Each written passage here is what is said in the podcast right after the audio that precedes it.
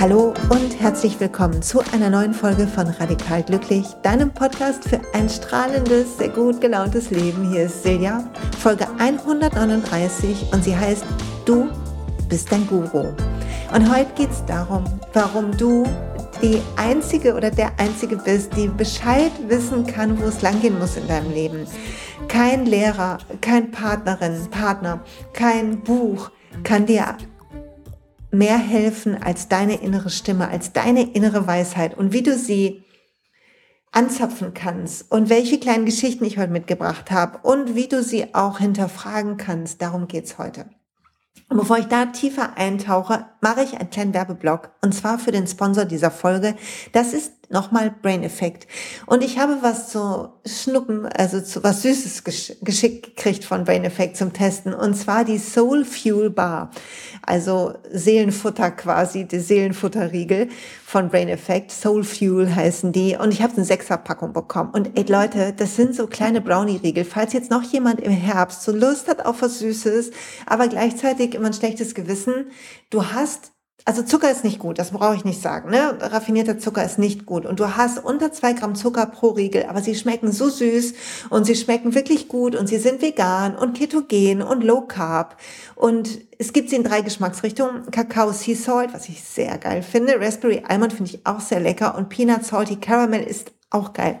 Also im Moment ist mein Favorit Peanut Salty Caramel, aber es ist ein sehr enges Rennen, muss ich sagen. Also ich finde es wirklich gut und du bekommst wie immer 20 Prozent mit dem Code Silja20. Also wenn du Lust hast, clever zu snacken, nicht den Blutzucker so hoch und runter fahren zu lassen, nicht in diesen Zyklus von immer mehr ähm, abhängig werden von den blöden Zuckern zu sein und trotzdem dir was Gutes zu gönnen, dann habe ich damit die Lösung, glaube ich, ne, würde ich sagen. Also ich habe die jetzt gleich schon leer, die schöne Packung und braucht dann Nachschub und du musst sie auch ausprobieren. Also Silja20 ist der Code, wie immer auf alle Einzelprodukte in deinem Warenkorb.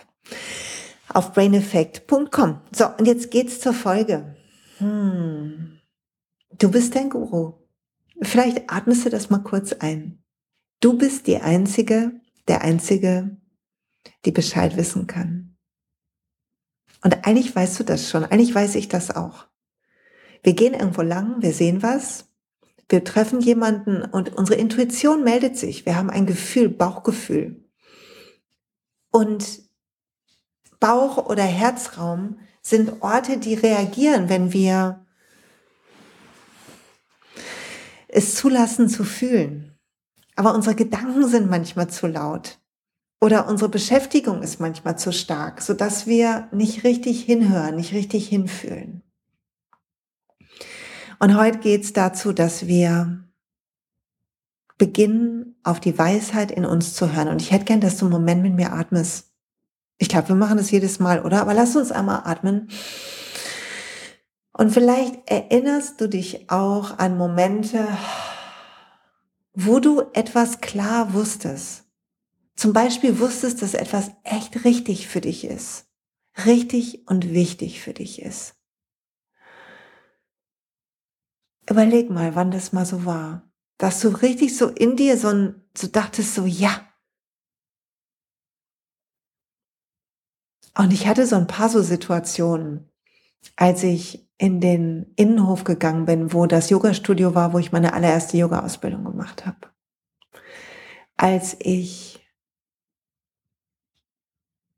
begonnen habe, mich mit Coaching zu beschäftigen, habe ich, hat es so vibriert in mir. Ich kann gar nicht sagen, wie es war, wie so, als würde alles kribbeln. Als ich meinen jetzigen Mann geküsst habe. Es gibt so Momente, da wissen wir einfach, ja, ja. Oder zum Beispiel auch der Moment, ich habe ja zwei ältere Söhne aus meiner ersten Ehe und einen Sohn aus meiner zweiten Ehe. Und ich habe immer zu meinem jetzigen Mann gesagt, nee, du willst ja dann gar nicht Vater werden, wenn wir zusammenbleiben, weil ich habe ja schon zwei Kinder und ich will keins mehr und so weiter. Und dann waren wir zusammen weg und ich habe ein Kind von Freunden auf dem Schoß gehabt. Und plötzlich wusste ich so klar, dass wir auf jeden Fall noch ein Kind kriegen müssen. Und zum Glück haben wir unseren Sohn bekommen und zum Glück habe ich drei wunderbare Söhne und es hat uns als Familie so zusammengeschweißt und so ein Geschenk nochmal in etwas späteren Jahren auch Mama geworden zu sein und dieses Jahr kann ich auch noch immer fühlen. Oder als ich einen, meinen Sohn, meinen allerersten, meinen großen oder auch den zweiten, die waren beides natürliche Geburten. Und als ich die das erste Mal dann auf meinen Brust gelegt bekommen habe, direkt nach der Geburt, habe ich auch so gewusst, dass das richtig ist. Und ich war voller Emotionen, aber auch gleichzeitig war in mir so ein klarer Frieden. Und du hast sowas auch erlebt. Und ich bitte dich darüber nachzudenken, wenn dir jetzt so spontan nichts eingefallen ist. Und genauso haben wir Momente, da wissen wir, nein, nein, nein, das ist nicht für uns. Nein, nein, nein. Da hätte ich auch gern, dass du mal drüber nachdenkst. Wann du so ein Nein, nein, nein hattest.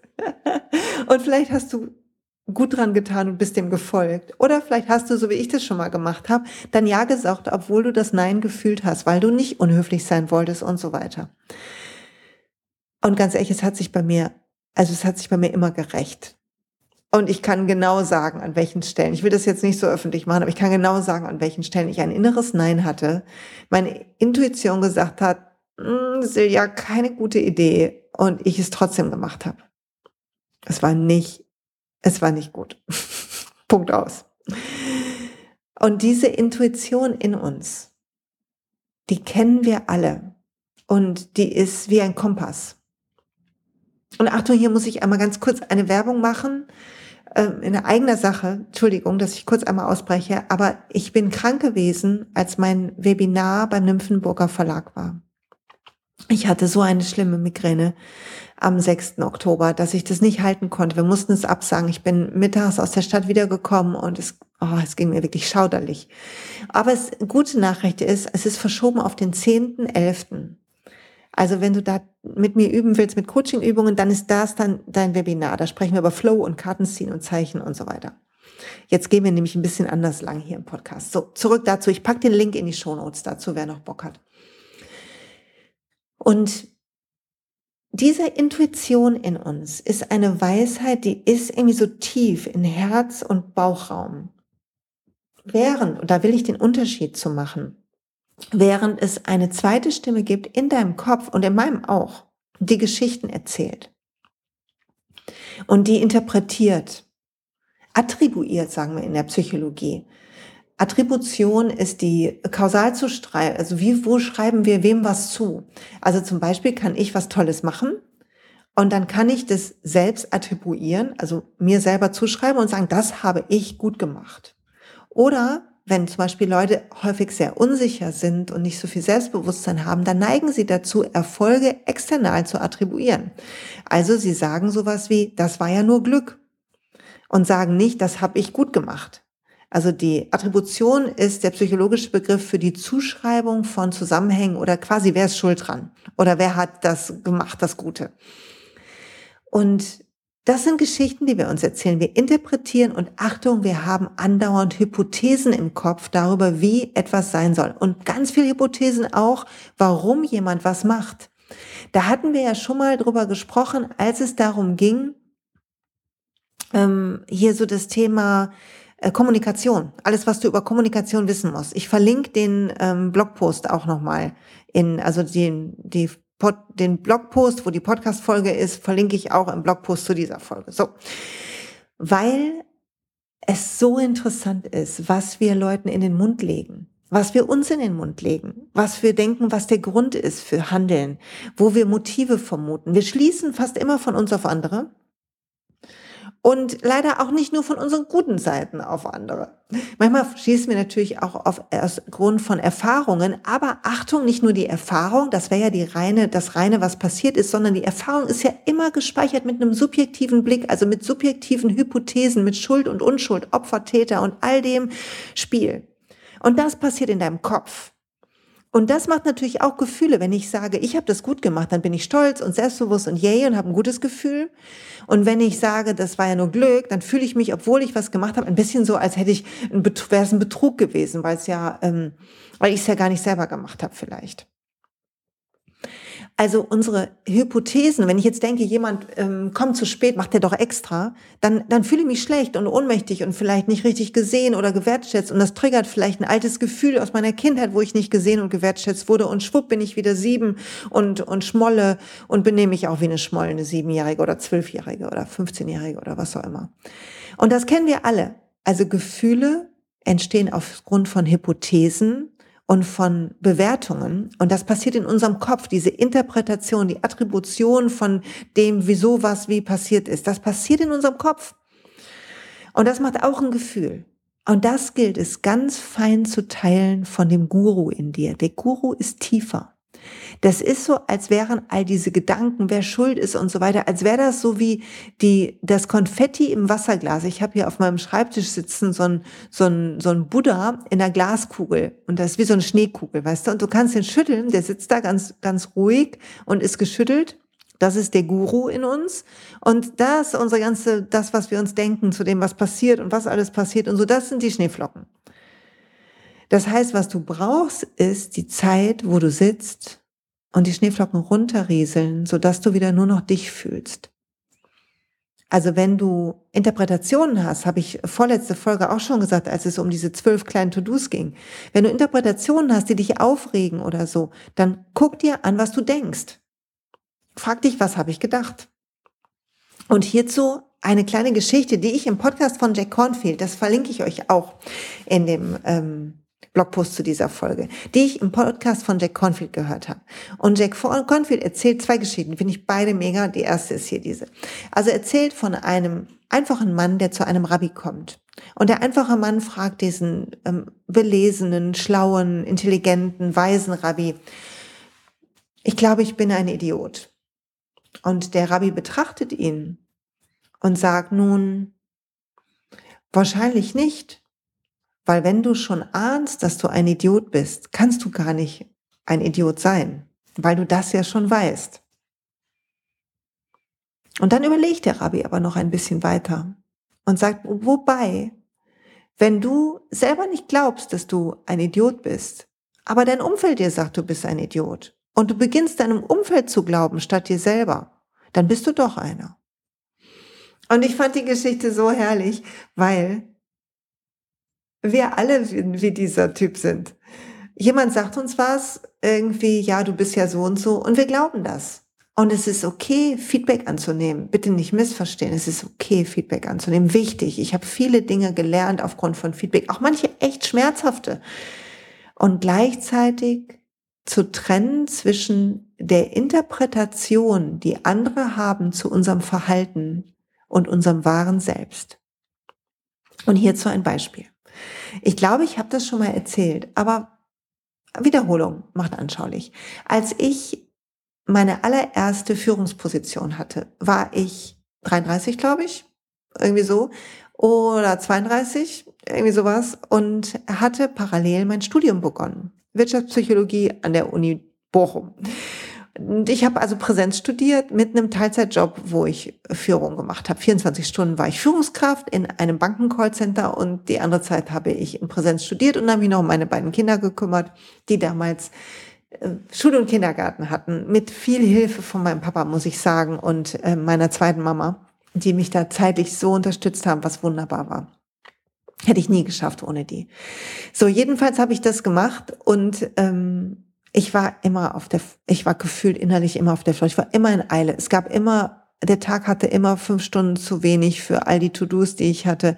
Ich hatte natürlich auch den Anspruch, dass meine Wohnung ordentlich aussieht, dass meine Kinder mit mir zusammen basteln, dass ähm, ich mega aussehe, dass ich eine super Führungskraft bin, dass ich mein Studium in der Regelstudienzeit mache und so weiter und so fort. Im Buch schreibe ich da auch ein bisschen drüber. Also wenn du da mehr zu wissen willst, im Buch steht auch ein bisschen was zu diesem Kapitel in meinem Leben. Und ich bin dankbar dafür dass ich das geschafft habe. Viele Dinge sind mir ermöglicht worden, weil ich dieses Studium geschafft habe. Und gleichzeitig habe ich in dieser Zeit als Führungskraft natürlich auch versucht, meinen Job richtig gut zu machen. Und es gab dann damals eine Führungskräftebeurteilung.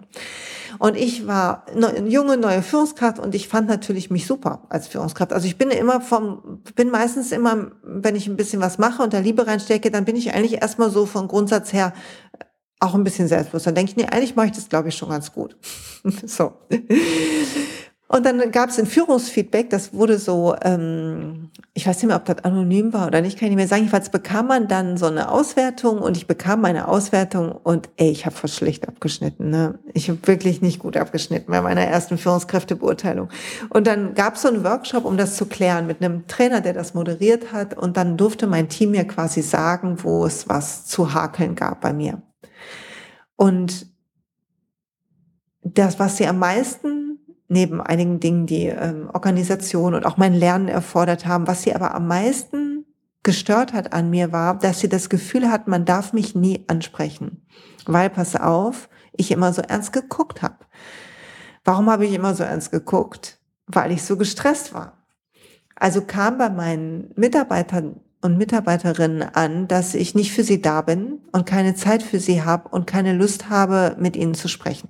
So, das bekam ich da gesagt. Und das trifft einen natürlich, ne, weil ich wollte eine gute Führungskraft sein. Ich wollte eine von den Guten sein. Ich wollte da sein für die Leute. Und natürlich hat mich das hart getroffen. Und gleichzeitig war das wichtig zu trennen.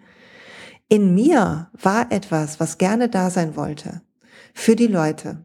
Für dieses Team dann guten, gute Umgebung schaffen, wo das Arbeiten Spaß macht, obwohl die Arbeit nicht einfach ist in so einem Callcenter. Leute, wenn ihr Callcenter-Menschen am Telefon habt, bitte seid nett zu denen. ist so ein harter Job. Und so, das ist das eine. Und das andere ist, dass, also die Hypothese der Mitarbeitenden war ja zu sagen, man darf dich nicht ansprechen, du willst nicht mit uns reden. Das Verhalten von mir war ernst gucken am Bildschirm und beschäftigt sein. Das heißt, das musste ich trennen. Ich musste schauen, was war das, was beobachtbar war und welche Hypothese haben andere daraus geschlossen. Jetzt gibt es ja zwei Möglichkeiten. Wir können erklären, wie wir es meinten, aber das ist nicht das Gleiche. Das hilft gerade als Führungskraft oder auch als Mama. Ja, das kannst du machen. Oder als Papa, das kannst du machen. Und gleichzeitig kannst du aber auch gucken, welchen Weg gibt's noch. Also wie kann ich es anderen leichter machen, diese Seite von mir auch zu sehen oder das anders zu sehen. Also ich habe mir es damals angehört und wir haben danach mehr Teammeetings gemacht und ich habe versucht zwischendurch einfach mal aufzusitzen, zu atmen, in den Raum zu gucken, Leute anzulächeln, auch mal vorbeizugehen, zu fragen, wie es geht und den Kontakt selber zu suchen. Und das war total leicht und hat auch mir gut getan, weil es mich rausgeholt hat aus dem Rennen. Somit bin ich im Nachhinein sehr dankbar und meine nächste Führungskräftebeurteilung war zum Glück gut. Also ähm, hat das was gebracht. Also Feedback ist toll, aber Feedback nicht persönlich zu nehmen, sondern zu sehen, dass ein Verhalten immer Interpretationsspielraum gibt und dass der aus der Perspektive des Betrachtenden ist. Und das ist auch okay so. Da muss man keinen für fertig machen. Wie kannst du es nur so sehen? Du siehst doch nicht, ich bin beschäftigt. Hätte ich auch machen können, mich als Opfer sehen. Ne? Ich bemühe mich hier so, keiner sieht mein Bemühen. Ne, ne, ne, ne, ne, ne. ne. Nee, das ist Quatsch. Sondern sehen, dass jeder einen Blickwinkel hat, der gleich wert ist. Und dass wir uns nicht verdrehen müssen, aber gucken müssen und dürfen, was kann ich tun, damit ich ein anderes Ergebnis erziele. So, kleiner Exkurs ins Thema Feedback. Warum erzähle ich das? Weil wir alle sind wie dieser Typ, weil wir schnell annehmen, dass etwas, was andere über uns sagen, stimmen könnte. Dabei brauchen wir nur gucken, nee, was haben wir denn für ein Verhalten, was so interpretiert ist und kann ich was anderes tun stattdessen? Habe ich Lust, was anderes zu tun? Mit der Freiheit ist auch weiter so zu machen und drauf zu, hm, was jemand sagt. Okay. Die eine Geschichte. Die zweite Geschichte ist folgende und die finde ich auch so herrlich weil du bist dein Guru auch noch eine zweite Ebene. Du bist auch dein Guru, wenn es darum geht, deine Kompetenz anzuerkennen oder auch anzuerkennen, wem du zuhören willst und wem nicht. Wem du vertraust und wem nicht. Wem du Verantwortung übergibst und wem nicht und so weiter und so fort. Weil es gibt etwas, es gibt eine Kompetenz, die schreiben wir Leuten zu. Und ich habe neulich was gelesen, was mich total geärgert hat, nämlich dass ähm, Männern in der politischen Diskussion mehr zugetraut wird, mehr Kompetenz als Frauen. Und das ist einfach, liegt daran nicht, weil ähm, wir blöd sind, sondern weil wir so konditioniert sind, weil wir mehr Beispiele haben, die männlich sind und unser Gehirn das mag, was es kennt. Also je mehr Frauen wachsen und je bewusster uns wird, dass wir Beobachtungsfehler haben, Hypothesenfehler, und dass Kompetenz nie etwas ist, was wir wissen, sondern immer nur etwas, was wir auch jemandem zuschreiben. Genauso wie Geschmack Geschmackssache ist, was ist lecker, was nicht, was ist schön, was ist nicht schön, ist auch Kompetenz quasi Geschmackssache. So, die Geschichte. Die Geschichte handelt, ist auch aus dem gleichen Podcast von Jack Cornfield, den ich ähm, ja immer liebe zu hören. Und er erzählt eine Geschichte, wo irgendwie die Römer die Juden vertreiben wollten aus Rom. Und die Römer sagen, nee, das geht so nicht, eine große Diskussion. Und dann einigt man sich darauf, dass ein, der höchste Gelehrte, den die Juden, jüdische Gemeinde aussucht, zu dem Papst geht und die beiden das unter sich ausmachen quasi. Und wenn der Papst überzeugt wird von diesem jüdischen Gelehrten, dann äh, dürfen die Juden weiterbleiben. Ob das so gestimmt hat oder nicht, weiß ich nicht. Die Geschichte ist halt im Podcast. Ich finde sie aber super, um zu verdeutlichen, was ich meine. Pass auf der ähm, jüdische, ähm, das jüdische Oberhaupt sagt, ich bringe, schicke einen Gelehrten, aber dieser Gelehrte, der lehrt nicht mit Worten, sondern er lehrt mit Gesten und also nonverbal. Und okay, sagt der Papst, es soll mir recht sein, alles in Ordnung. Und am nächsten Tag kommt dann dieser Mann und die beiden sitzen sich gegenüber. Die jüdische und die ähm, christliche Gemeinde schauen natürlich zu. Und sie sitzen da und der Papst hält drei Finger in die Höhe. Und der jüdische Gelehrte schaut auf und hält einen Finger in die Höhe. Der Papst macht mit den Fingern so einen kleinen Kreis um sich selber und in den Raum hinein quasi so einmal um sich rum. Der jüdische Gelehrte zeigt mit dem Finger entschlossen auf den Boden. Der Papst, der Papst holt den Wein raus und eine Oblate. Der jüdische Gelehrte holt seinen Apfel heraus. Der Papst schaut ihn an, steht auf und sagt, ich gebe auf. Die jüdische Gemeinde kann bleiben. Die beiden gehen auseinander und natürlich wird der Papst sofort bestürmt von der christlichen Gemeinschaft und die fragen, was war denn da los? Was war denn da los? Und der Papst sagt, es war so ein Gelehrter und ich habe, was hast du denn gesagt und was hat er gesagt? Nun, ich habe mit drei Fingern auf die Dreifaltigkeit Gottes hingewiesen. Und er hat mit einem Finger mich darauf hingewiesen, dass Gott in allem ist. Ich habe gesagt, dass Gott um uns herum ist.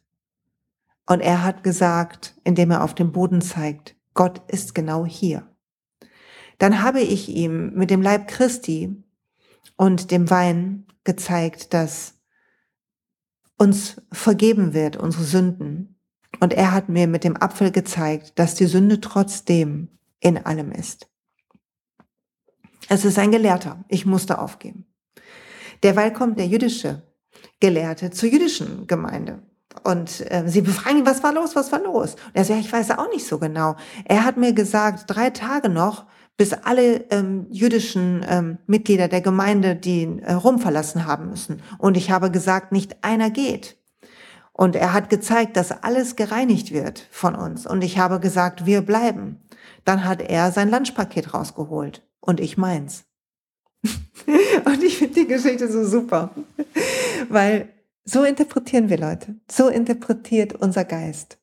Er interpretiert in dem Kontext, in dem wir sind, in dem wir groß geworden sind, der uns zu Hause ist. Wir schließen von uns auf andere.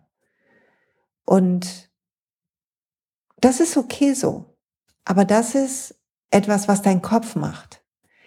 Tief in dir jedoch in deinem Bauch und Herz ist jenseits dieser Geschichten ein Raum, der weiter ist und der dir mit einem inneren Gefühl, was ohne einen Gedanken auskommt, zeigt, wo etwas hinfließt, wo du, wo Expansion wartet, wo ein Ja ist. Und du merkst es daran, wie es dir nach Dingen geht. Nicht nach Gedanken, sondern nach Erlebnissen und während Erlebnissen. Nimm dir vor, mehrmals am Tag in Bauch und Herz zu fühlen.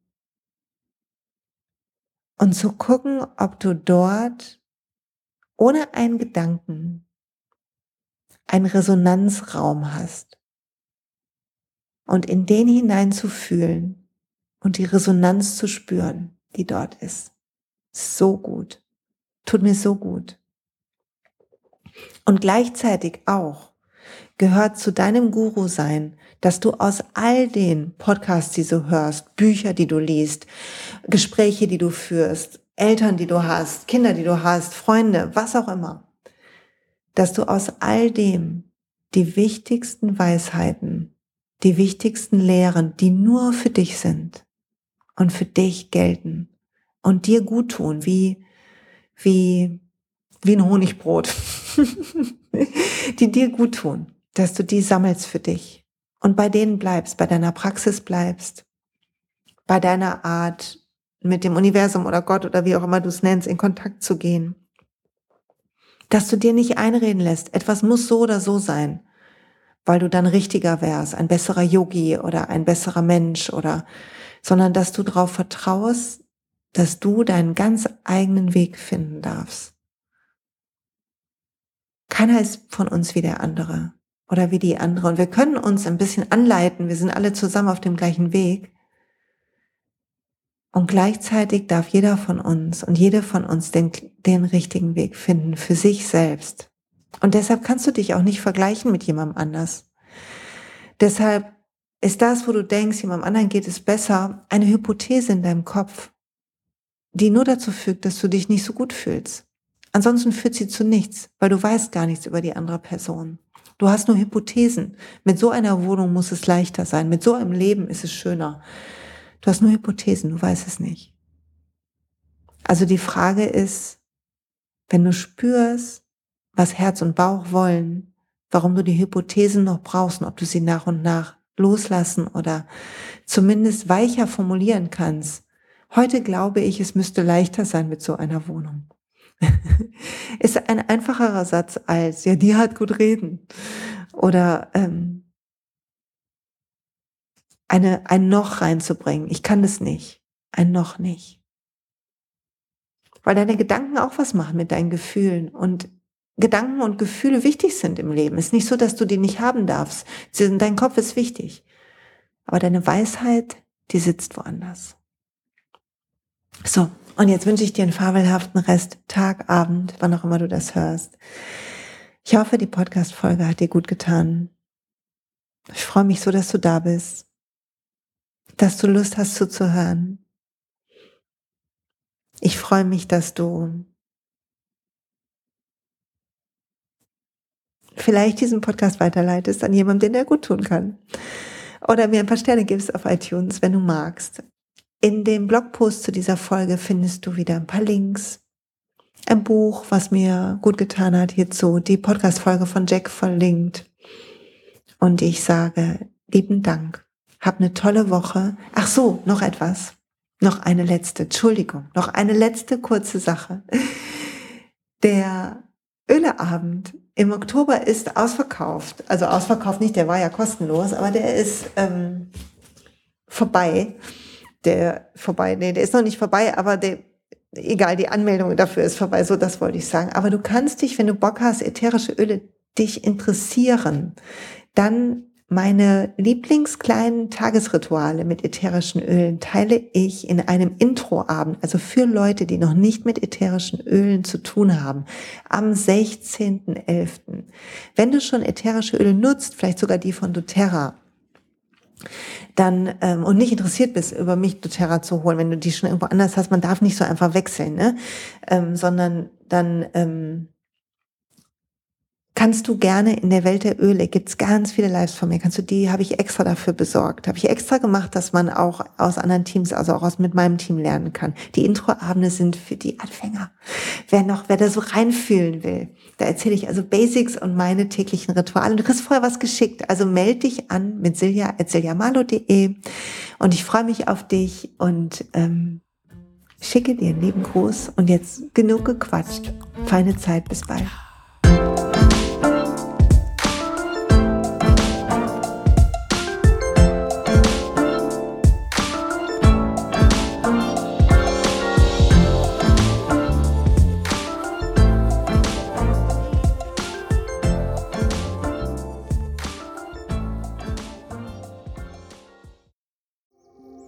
Hey und pst, es gibt einen neuen Podcast von mir, der ursprünglich auf einer von mir geschaffenen Kursplattform nur zur Verfügung gestellt wurde. Er heißt Zurück zur Natur und ich beschreibe darin, wie ich ätherische Öle und Supplements nutze und was ich den Leuten, die das mit mir entdecken, rate. Wenn du also Lust hast, auf diesem Weg auch mir ein bisschen zuzuhören, dann findest du Zurück zur Natur überall da, wo du auch diesen Podcast findest. Viel Spaß beim Zuhören.